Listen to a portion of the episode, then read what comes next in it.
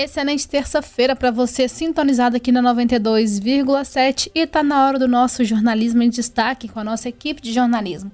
Desejo uma ótima tarde para o Leonardo Duque, Luana Carvalho e Vanusa Rezende. Vanusa, é com você. Obrigada, Isabela. Boa tarde para você. Uma excelente tarde de 1 de novembro de 2022 para todos os amigos ouvintes acompanhando a programação da 92,7. Agora, duas horas mais sete minutos, no ar o Jornalismo em Destaque aquele momento em que a nossa equipe de redação se reúne com os destaques da cidade e também no cenário nacional e estadual. E hoje Jornalismo em Destaque, em especial aí sobre as manifestações nas rodovias do país, inclusive aqui em São João del Rei, e também sobre o feriado de amanhã, dia 2 de novembro.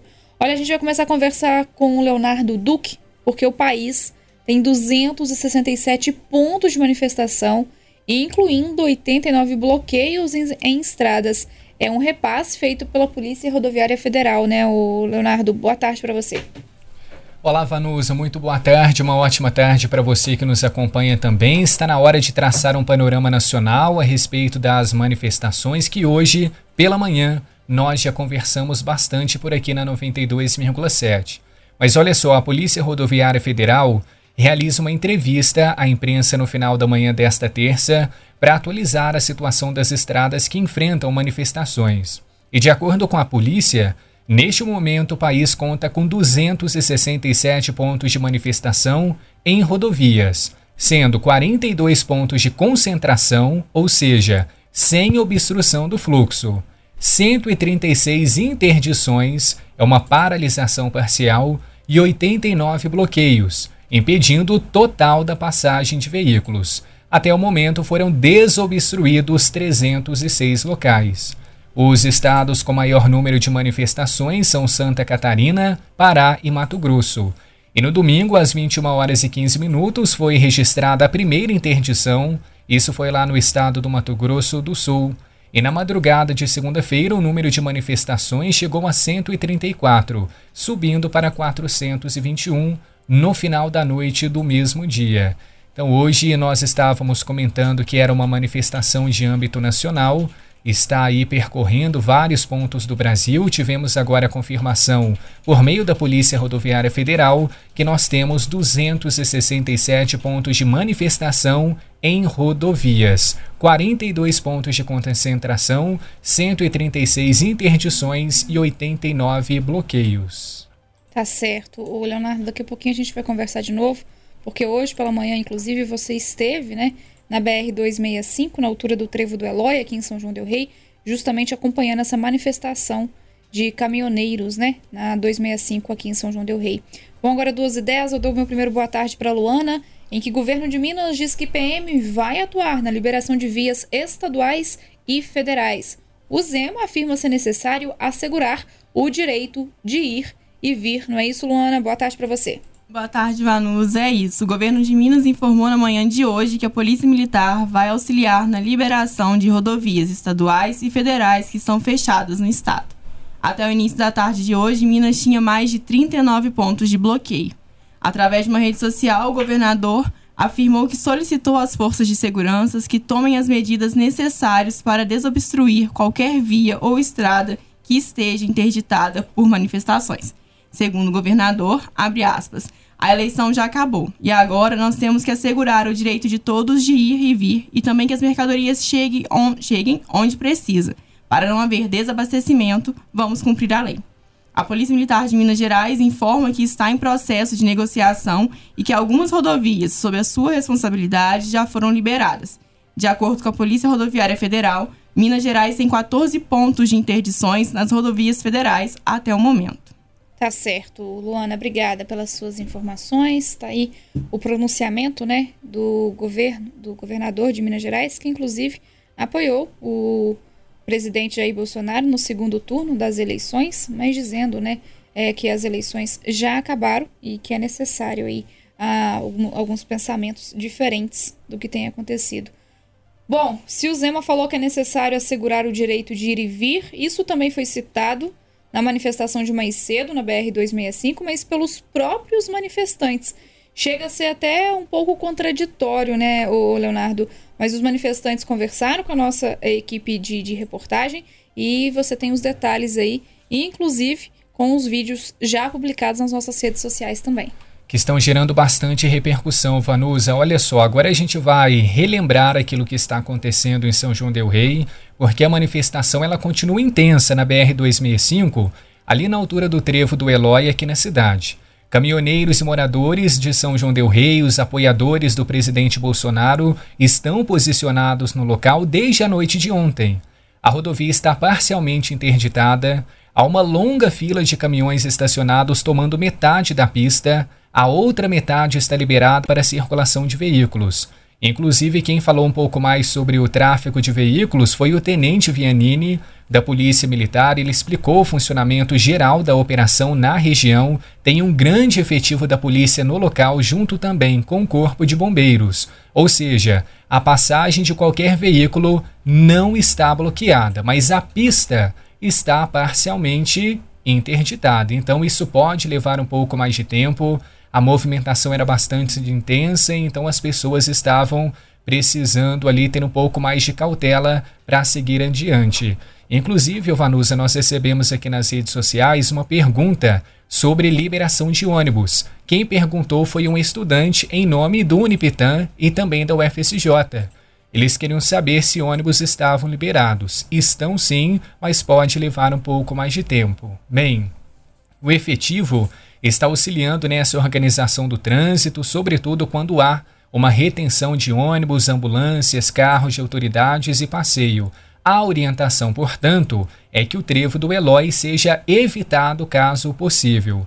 E grande parte dos manifestantes vestem camisa do Brasil, levantam a bandeira nacional, tem inclusive uma caixa de som que em dados momentos toca o hino. Exatamente no meio da rodovia, os organizadores armaram uma tenda. Lá estão oferecendo café, alimentação para os participantes e alguns populares também estão passando pelo local oferecendo ajuda. Líderes do movimento conversaram com a nossa equipe, disseram que a paralisação tem o objetivo de lutar pela democracia e um país melhor. Quem afirmou isso para nós foi um dos líderes, que é o Diogo Leles. O vídeo completo com a entrevista na íntegra está disponível nas nossas redes sociais. Como nós dissemos, é uma manifestação em âmbito nacional. Até o início da tarde de hoje havia bloqueio de rodovias em mais de 20 estados, como acabamos de ver por aqui. E durante a manhã, Vanusa, longas filas, vale a gente ressaltar, se formaram nos postos aqui de São João del Rei.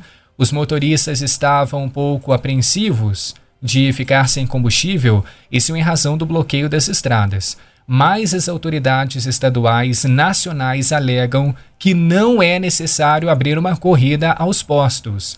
Isso porque ordens de desobstrução já foram emitidas por diferentes instituições. Ainda assim, o pessoal insiste, né? E continuam nas filas aí. Claro que tem pessoas que realmente precisam, né? É, desse combustível no momento, mas a, a orientação é que se não precisar aí para hoje e amanhã, não é necessário aos postos de combustíveis, né? Mesmo que seja amanhã, se ainda tem um pouquinho por aí, né?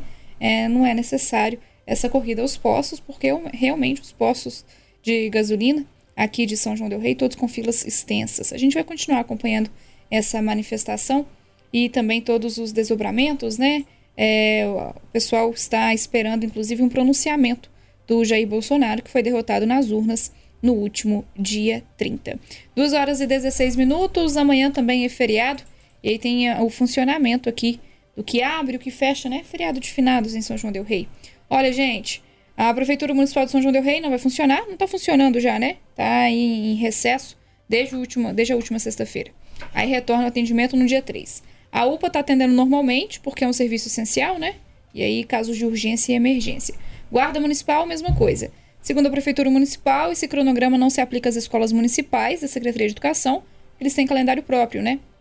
Foi aí a semana do saco cheio e os, os professores, por exemplo, comemoram o dia do professor e não o dia do servidor público. Por isso que as escolas municipais têm aula normalmente. Serviços de emergência, como DAMAIS, Secretaria de Obras, Defesa Civil e Meio Ambiente, vão atuar em esquema de plantão. Os comércios estarão fechados.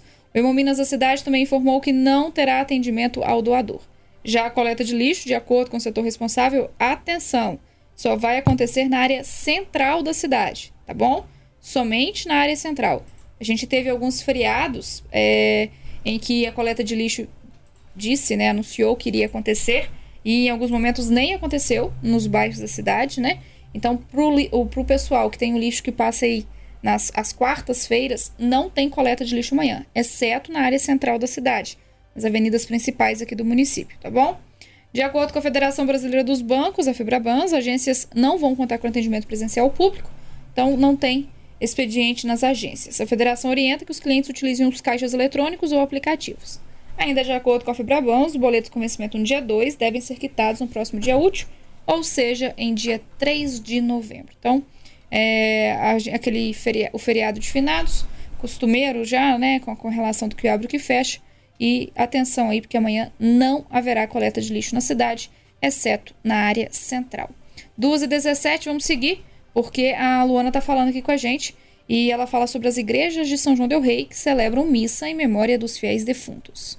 É, as, amanhã as celebrações serão nos seguintes horários. Na Igreja do Rosário, às 6 horas da manhã. Na Catedral Basílica de Nossa Senhora do Pilar, às 7 e às 19 horas. No Santuário do Senhor Bom Jesus de Matozinhos, às 7 horas, no santuário. E posteriormente acontece uma caminhada da ressurreição rumo ao cemitério municipal. No santuário também terá uma missa às 19 horas. Na Igreja Matriz de Nossa Senhora de Lourdes, as missas serão celebradas 8 da manhã, às 5 da tarde e às 7 horas da noite. Na Igreja do Bonfim, às 8 horas da manhã. Na Igreja de São José Operário, às 8 horas, a celebração será no Cemitério do Tijuco e às 19 horas na Matriz de São José. Lembrando que às 8 horas da manhã também acontece missa no cemitério das Irmandades da Catedral e no cemitério do Carmo. Na igreja de São Francisco de Assis, a celebração será às 9h15 da manhã. Na igreja de São Gonçalo Garcia, às 9h30. Na igreja das Mercês, às 10 horas da manhã. No santuário de São João Bosco, às 19 horas. Perfeito. Luana, obrigada, viu, pelas suas informações aqui no Jornalismo em Destaque. Agradeço também a participação do Leonardo Duque e os trabalhos técnicos de Isabela Castro. Agora, 2h19, na quinta-feira, no dia 3 de novembro, a gente está de volta aqui com o jornalismo em destaque. Amanhã, programação aí diferenciada devido ao feriado. E é claro que durante toda a tarde você, vocês acompanham as atualizações das notícias aqui na cidade e também na região ao longo da nossa programação no 92,7. Isabela, é com você, um forte abraço. Obrigada, Vanus. Um abraço para você, para Leonardo, para a Luana e, claro, para os amigos ouvintes que estão aqui na sintonia da 92,7. E a gente conta com a sua companhia ao longo de toda essa terça-feira. Uma ótima tarde.